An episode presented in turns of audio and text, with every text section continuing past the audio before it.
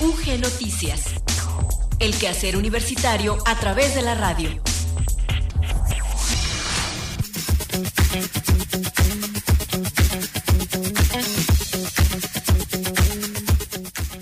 Muy buenas tardes, muchas gracias por seguir en la sintonía de Radio Universidad de Guanajuato. En este momento damos inicio a la emisión de UG Noticias de hoy martes 21 de junio de 2022. Muy contentos y contentas porque ya empezó el verano. Y bueno, pues les saludamos en los controles técnicos Maricruz López, frente al micrófono Gloria Isabel Rodríguez.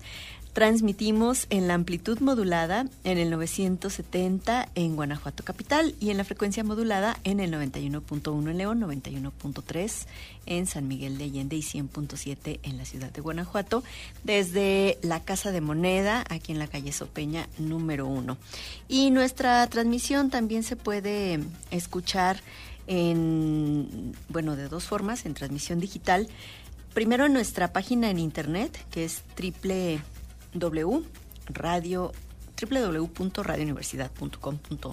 No, ya me estoy equivocando. www.radiouniversidad.ugto.mx. Todos nuestros eh, micrositios en internet tienen esta terminación .ugto.mx. Por ejemplo, extensión cultural, pues es cultura.ugto.mx. Y así, eh, bueno, en nuestro directorio ahí podemos ver esta serie de direcciones electrónicas que forman parte pues de esta gran casa que es la Universidad de Guanajuato en línea. Y además tenemos disponible una aplicación que está en descarga gratuita para dispositivos móviles Android y iOS y que lleva por nombre Radio y Televisión UG. Es la forma en la que pueden llegar hasta nuestra transmisión digital. Les reiteramos entonces esta invitación para que nos acompañen durante los próximos minutos. Vamos a presentarles enseguida el avance informativo y también la efeméride del día.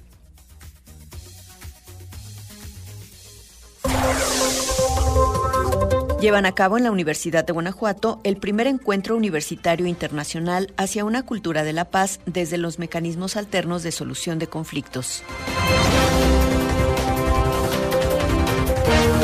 En el marco de la reunión de trabajo de la red de comunicación de la región centro-occidente de la ANUYES, se presentó el nuevo número de la revista Confluencia.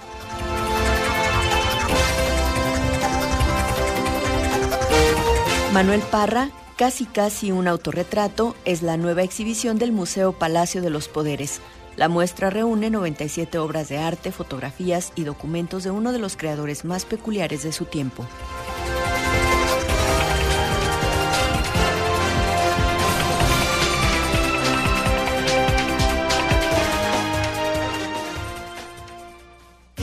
Efemérides UG 21 de junio Día Internacional del Sol.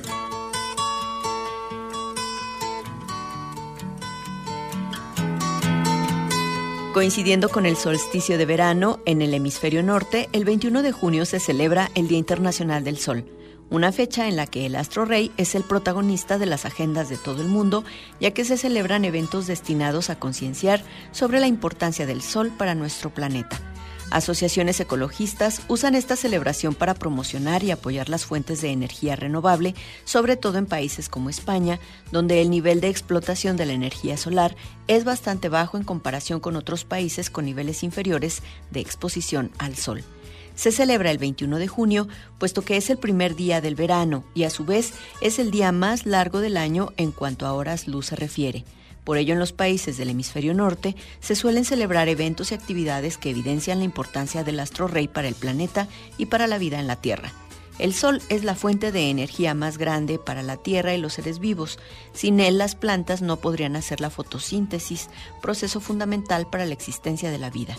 El Sol también es el responsable de la variación de la temperatura, de las estaciones del año, los fenómenos meteorológicos y de muchos otros factores vitales para el planeta.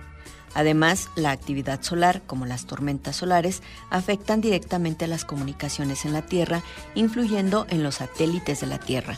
Por todo ello, se ha convertido en un reto para los científicos conocer mejor el Sol, conocer su comportamiento y su evolución. Solar Orbiter es una sonda de observación solar desarrollada por la Agencia Espacial Europea y la NASA, que tiene como objetivo hacer mediciones para estudiar el campo magnético del Sol, los niveles de radiación de la heliosfera y el viento solar y para captar imágenes de las regiones polares del Sol. La sonda se lanzó en febrero de 2020 a bordo del cohete Atlas V, después de haber sufrido numerosos retrasos desde 2015 debido a los recortes que afectaron a la NASA. Se espera obtener numerosos datos e imágenes que permitan tener mayor conocimiento científico acerca del astro rey.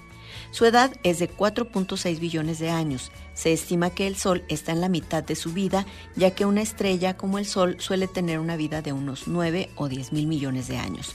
El núcleo del Sol alcanza una temperatura de 15 millones de grados centígrados, pero en la superficie la temperatura baja hasta los 5.500 grados centígrados. El Sol está compuesto de helio e hidrógeno, concretamente un 74% de hidrógeno y un 24% de helio, además de un 2% de hierro, níquel, oxígeno y otros elementos. El diámetro del Sol es de 1.392.000 kilómetros, unas 109 veces más grande que la Tierra. Pero si lo comparamos con otras estrellas colosales como Antares o Betelgeuse, el Sol es una estrella relativamente pequeña.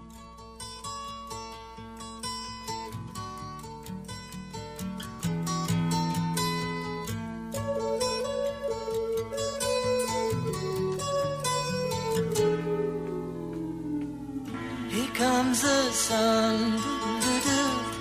Here comes the sun. I say it's alright.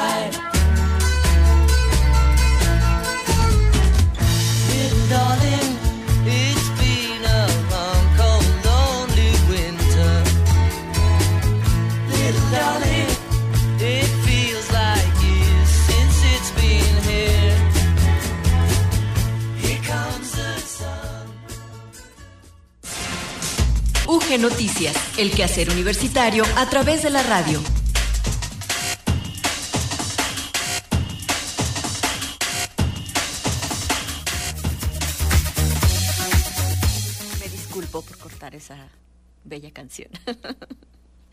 Bueno, vamos con el detalle de la información porque la Universidad de Guanajuato fue sede del primer encuentro universitario internacional hacia una cultura de la paz desde los mecanismos alternos de solución de conflictos. Un evento académico que reunió a participantes de Bolivia, Argentina, Uruguay, Chile, España y México y que sirvió como el espacio idóneo para que el- se diera la presentación de distintos proyectos y en donde además fueron entregados los reconocimientos denominados Semilleros por la Paz.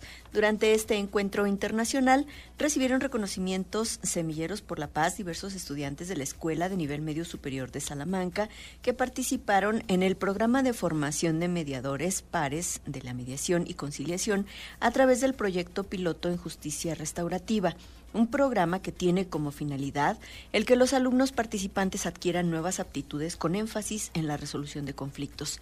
A la par se llevó a cabo la proyección de videos de presentación de los ensayos elaborados en el marco del primer encuentro, seguido de la disertación sobre los mismos. Durante la ceremonia inaugural del encuentro, Jesús Arellano Gómez, secretario académico de la División de Derecho, Política y Gobierno, comentó que en la Universidad de Guanajuato caben todas las formas de pensamiento y se busca la construcción de una mejor sociedad. Y ejemplo de ello es el primer encuentro universitario internacional hacia una cultura de la paz desde los mecanismos alternos de solución de conflictos.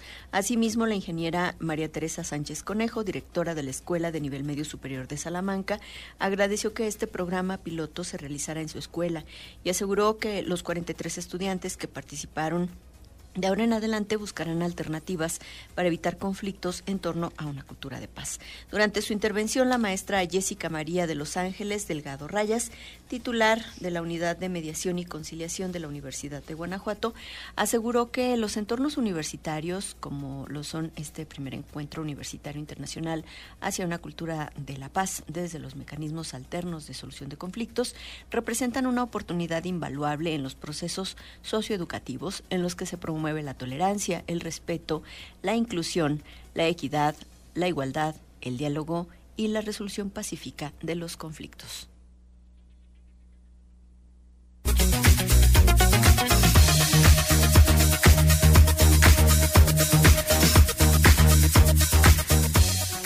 Vamos a escuchar enseguida a Luis Miguel Campos, quien ya tiene para nosotros el reporte del estado del tiempo, el cual nos presenta desde el área de ciencias atmosféricas y observatorio meteorológico de la Universidad de Guanajuato.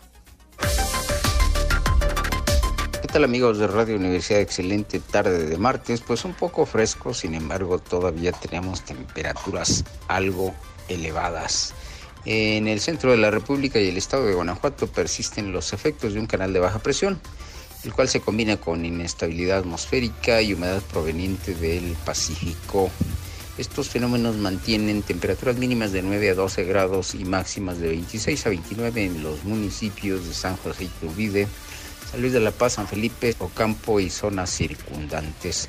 Los municipios del corredor industrial centro y sur de la entidad esperan mínimas de 13 a 17 grados y unas máximas probables de 30 a 33.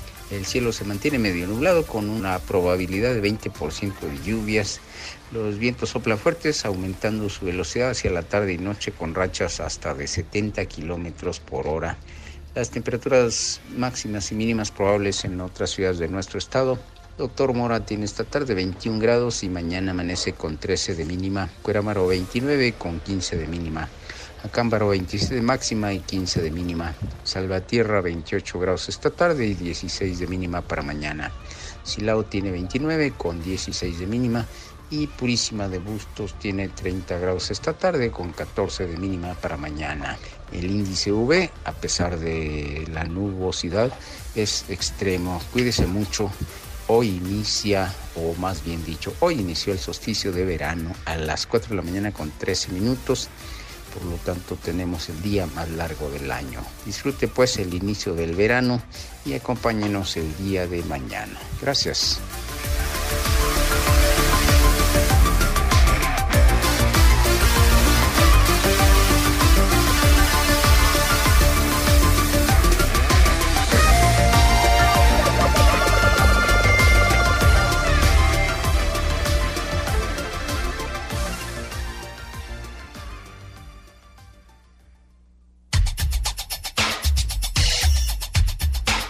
Entrevista UG.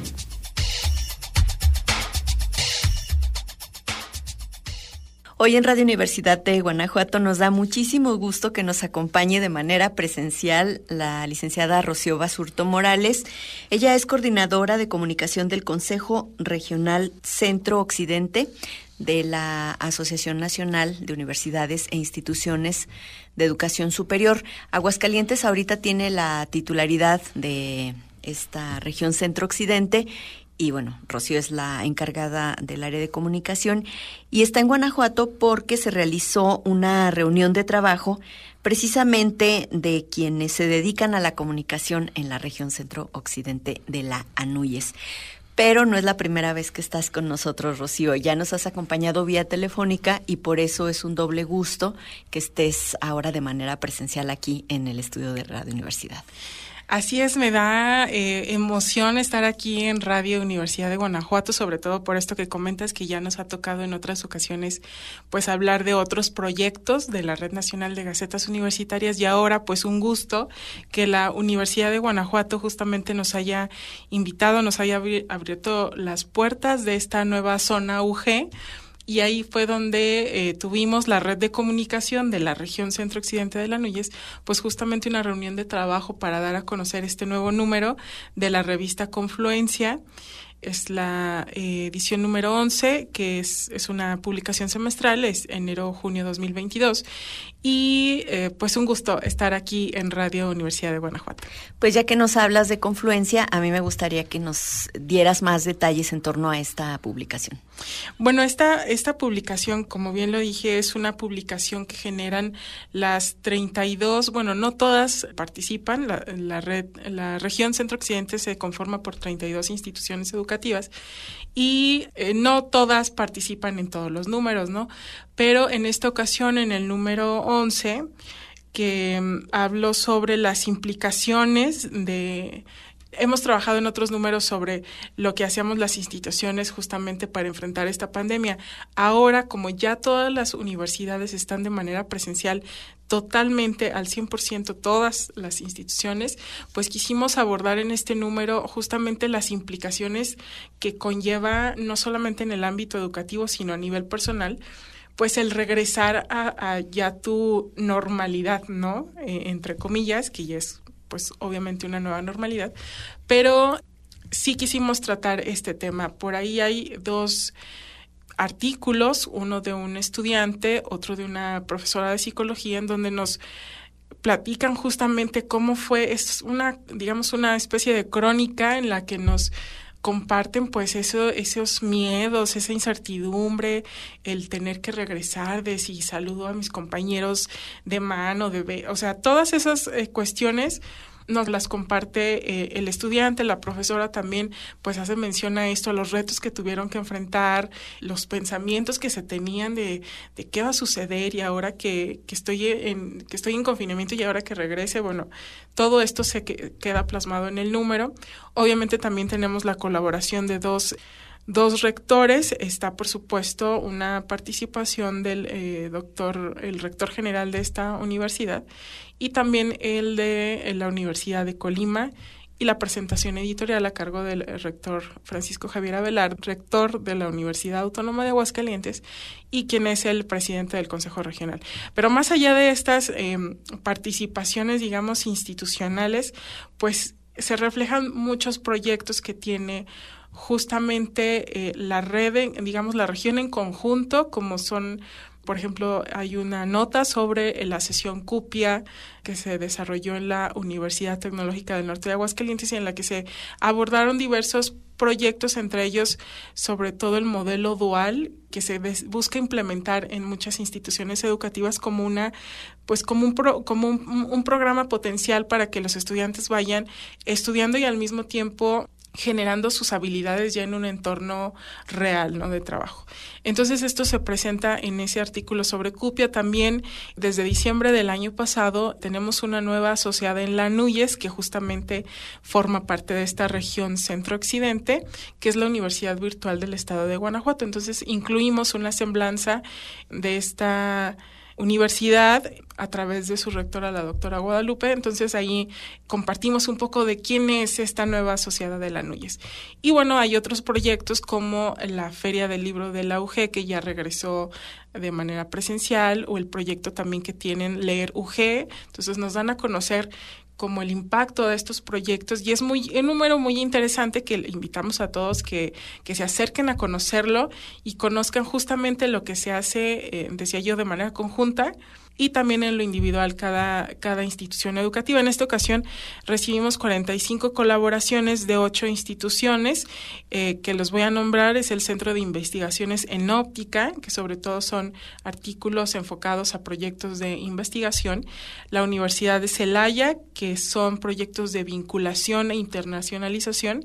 También está la Universidad de Colima, la Universidad de Guadalajara, por supuesto la Universidad de Guanajuato, la Autónoma de Nayarit, la Universidad Tecnológica del Norte de Aguascalientes y la Autónoma de Aguascalientes. Rocío, también hablar de la relevancia de una publicación, en este caso, pues periódica, una revista, pero específicamente de las instituciones de la región centro-occidente del país.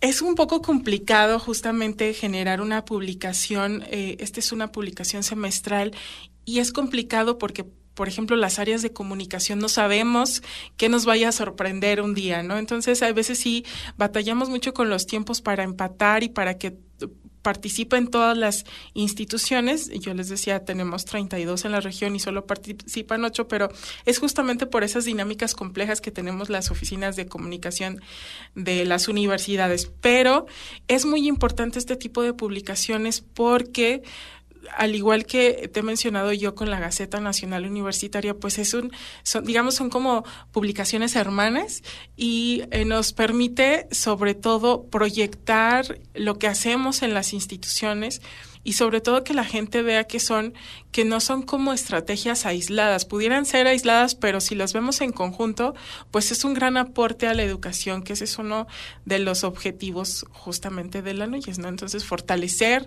la educación superior y esto creo que nos da una muy buena herramienta para contribuir a lograr esos objetivos. Pues una de las cuestiones que me parece más interesantes es justamente el tema, o sea, cómo abordar un tema y pues encontrar que efectivamente hay coincidencias en la región, lo que significa pues que tenemos muchas más similitudes que diferencias, ¿no? Sí, bueno, hay, hay algunas, en el caso del CIO, por ejemplo, pues su enfoque es mucho más académico, eh, investigación, el desarrollo, la innovación. Entonces, ahí, por ejemplo, sí, luego serían algunas limitantes, por eso creo que nuestra fortaleza en esta sección de, la, de, confluencia de investigación y ciencia siempre destaca el CIO, porque justamente su fuerte es ese, ¿no? Entonces, a lo mejor en cultura destaca la UG, pero eh, sí tenemos en realidad muchas cosas en común que luego ya hasta que no la va uno, sobre todo alguien que está así detrás coordinando y viendo lo que hacen las universidades, te das cuenta que realmente tenemos muchas cosas en común y que a lo mejor si todas las universidades, las más de 100 que tiene la NUYES, nos juntáramos, tendríamos sobre algo un impacto muy muy grande. De manera conjunta, pues sí hay se, se hay impactos importantes en la educación, pero pues en la región sí es importante este, este proyecto porque conjunta todo eso lo que hacemos y permite visibilizar cada uno de nuestros proyectos. Y bueno, por otra parte, una reunión de trabajo también es como que un buen pretexto para poner en común a lo mejor inquietudes que se tienen desde las áreas de comunicación, compartir experiencias buenas dentro de estos equipos de trabajo.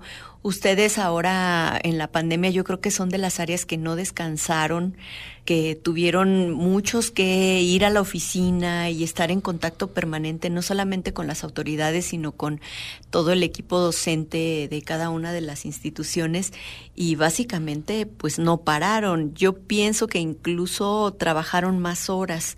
Entonces, pues también hablar un poco de los retos, ¿no? De las áreas de comunicación de las universidades que ahora se reúnen y pues no sé qué, qué impresiones compartieron en estas horas. Justamente eso que mencionas, yo lo destacaba en la reunión porque creo que las áreas de comunicación fuimos esos protagonistas de primera línea, ¿no? De, de todos eso, esos estragos que causó la pandemia, pero también de las atajadas que tratamos las universidades de darle al COVID. Entonces, sí hay justamente en este cambiar ya los entornos más virtuales, más digitales, pues sí hay muchas necesidades que luego las áreas de comunicación tenemos que estar súper al día y, y, por ejemplo, hoy en la reunión que tuvimos nos compartieron eh, una, pues una charla sobre el storytelling y ahí te das cuenta que realmente a veces nos quedamos muy cortos, ¿no? En cuanto a cómo llegarle a la gente de nuevas estrategias para contar las historias y también cómo difundir nuestras historias, ¿no?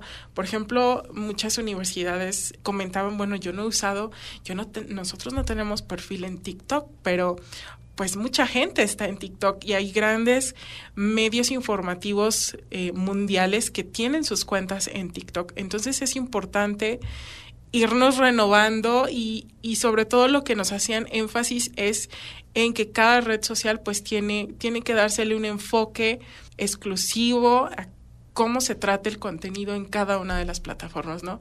A lo mejor luego muchas veces en las áreas de comunicación es para nosotros pues generar un solo contenido y ya súbelo a, por igual a todas las plataformas, pero no, en realidad el, el hecho de que estemos ahora con mayor énfasis en la virtualidad, en lo digital, implica para nosotros más trabajo justamente porque hay que saber llegar a los diferentes tipos de público que tiene cada, cada red social. Y eh, pues sí, como dices, en la pandemia trabajamos, trabajamos más, pero creo que con mucho gusto porque pues a final de cuentas fuimos como esos mediadores entre lograr que se cumplieran los objetivos de informar a la gente, de prevenirla también, sobre todo en esta en lo que pudiera ocasionar el COVID, ¿no? Y cómo establecer medidas, etcétera. No, y estas necesidades de información confiable que evidentemente sí tienen las, las universidades, ¿no? A través de sus investigadores, de sus profesores, que realmente son pues un referente ¿no? en, estas cuestiones de necesidades de, de comunicación y como dices pues un doble o triple trabajo porque un mismo contenido tiene que transformarse para aparecer en radio, para aparecer en televisión o en TikTok, que realmente ha dado pie a productos nuevos que sí se quedan en la memoria y que sí son útiles para una Para población público, que sí está muy acorde con este tipo de, de plataformas digitales, ¿no? Así es. Es un reto enorme. Oye, ¿y esta revista Confluencia también está en línea? Esta revista Confluencia solamente está en formato electrónico, es decir, un PDF. Ahorita se está trabajando, se está analizando el modo de, pero aún está un proyecto todavía muy, muy, muy en ceros, de poderlo trasladar a ser una publicación digital, ¿no? ya con entradas de blog, etcétera. Pero por lo pronto está en formato PDF. Por lo general, la, revista Confluencia está colgada en el sitio de la región centro-occidente de la Núñez pero de momento estamos justamente trabajando en un sitio, estamos renovando la plataforma del Consejo Regional y por lo pronto está montada en la página de la Universidad Autónoma de Aguascalientes, que si ustedes quieren apreciar el contenido, pues pueden ingresar a www.a.mx y eh, solamente tienen que seguir esta ruta en el, en el menú de comunicación, luego a publicaciones y al final seleccionar revista Confluencia. Ahí pueden consultar el anterior número, que, que fue el primero que estuvo a cargo de, de la Autónoma de Aguascalientes, y este, la edición número 11, eh, enero-junio 2022, también ya está ahí eh, colgado para que todos puedan consultarla. ¿Y en la región centro-occidente está en redes sociales o también tiene sitio en internet? Tenemos eh, solamente como tal confluencia eh, redes sociales. Eh, si por ahí nos quieren seguir en eh, Facebook, nos encuentran como Confluencia RCO y en Instagram como confluencia.rco para que nos den like y estén al pendiente también de las publicaciones, que ese es justamente eh, pues la charla que tuvimos el día de hoy. Nos va a servir mucho para nutrir estas plataformas que tenemos a, a disposición de sobre todo para difundir confluencia. Y sobre todo sí hacer hincapié en esta cuestión que mencionas, no está de manera digital, está en un descargable, en PDF, pero esto también obedece a que muchas veces pudiéramos pensar que por ser en formato digital, pues no implica grandes gastos como, por ejemplo, la impresión, ¿no? Y en realidad no. En realidad no, es... Esa es algo, es una equivocación que siempre hemos tenido quienes nos dedicamos a esto de, de las publicaciones.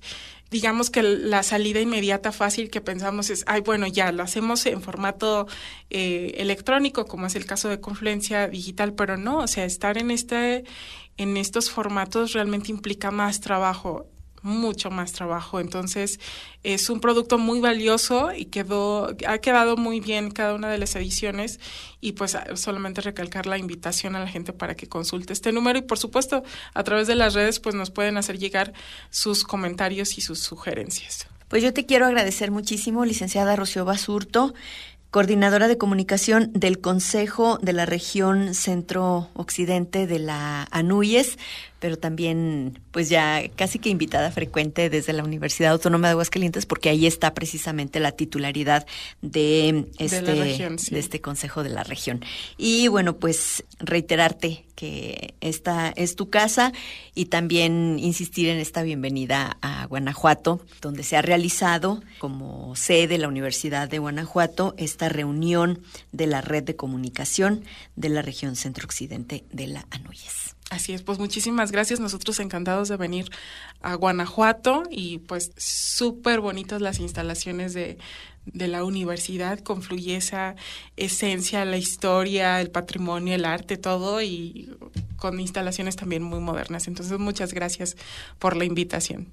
Anduvieron en la Biblioteca Armando Olivares Carrillo, obvio en las escalinatas, el Museo de la Universidad de Guanajuato y bueno, de por sí lo que la ciudad en general ofrece. Así es, sí, sí queremos volver. Muchas gracias. Muchísimas gracias, Gloria.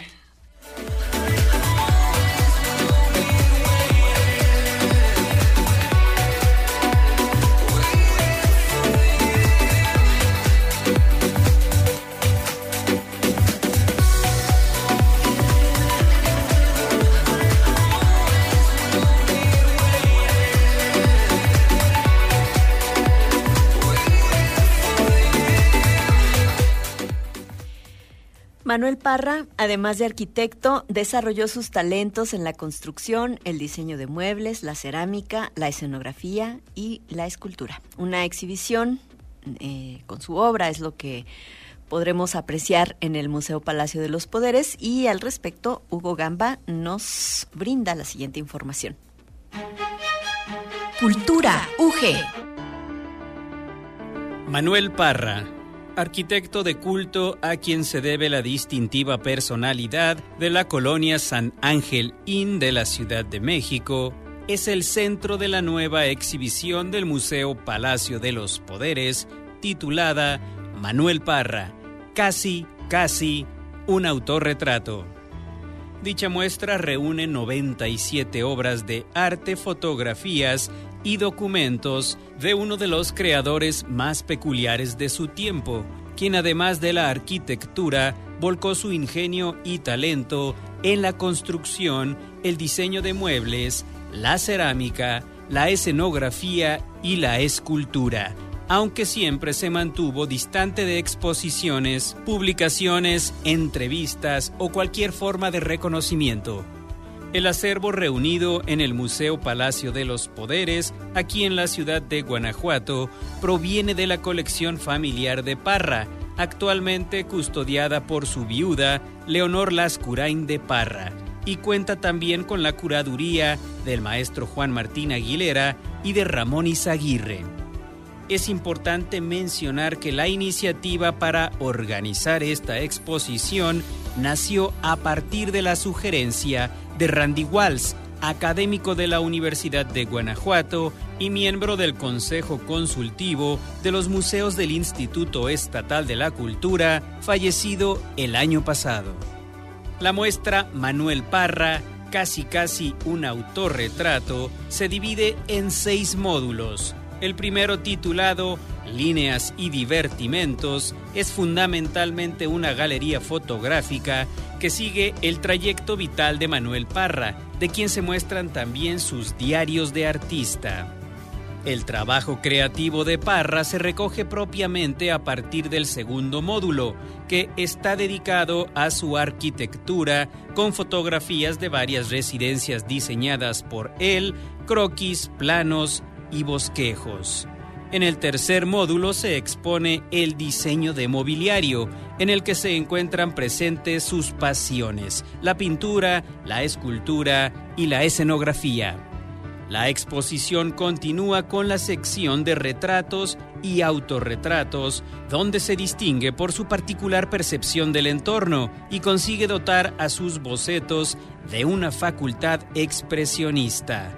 En otra de las salas se puede apreciar la visión de Parra sobre el entorno, ya que adaptó cada proyecto acorde al paisaje y clima del lugar, con la coherencia de utilizar materiales propios de la región. Y finalmente, el último módulo de la exposición titulado Proyectos Imaginados, en el que el autor inventaba y reinventaba las posibilidades de creaciones en relación con la personalización de las casas.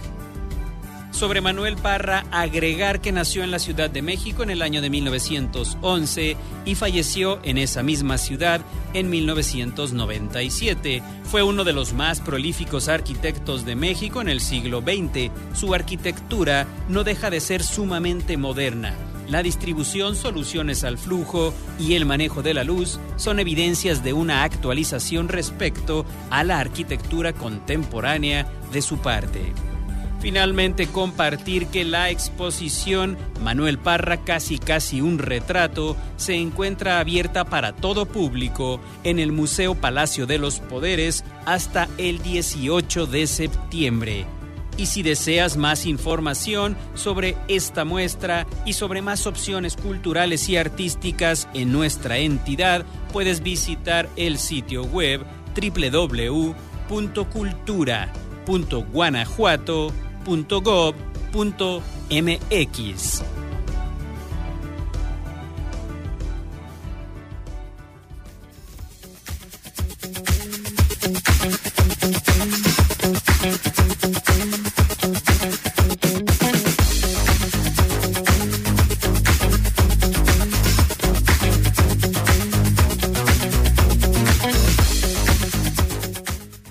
información que nos comparte Hugo Gamba, llegamos por hoy al final de UG Noticias. Les agradecemos mucho su compañía durante estos minutos. Nos despedimos desde los controles técnicos Maricruz López, frente al micrófono Gloria Isabel Rodríguez y junto con mis compañeros Enrique Arriola, Hugo Gamba y Luis Miguel Campos. Les deseamos que pasen una muy buena tarde en la compañía de la frecuencia universitaria, pero también un gran, gran inicio del verano. Ya se siente, incluso ya nos lo decía Luis Miguel, un poquito más fresco hoy y esperamos que vengan abundantes lluvias. Eh, así que disfruten de esta tarde en UG Noticias. Les esperamos de nueva cuenta mañana miércoles. Hasta entonces. UG Noticias. El quehacer universitario a través de la radio.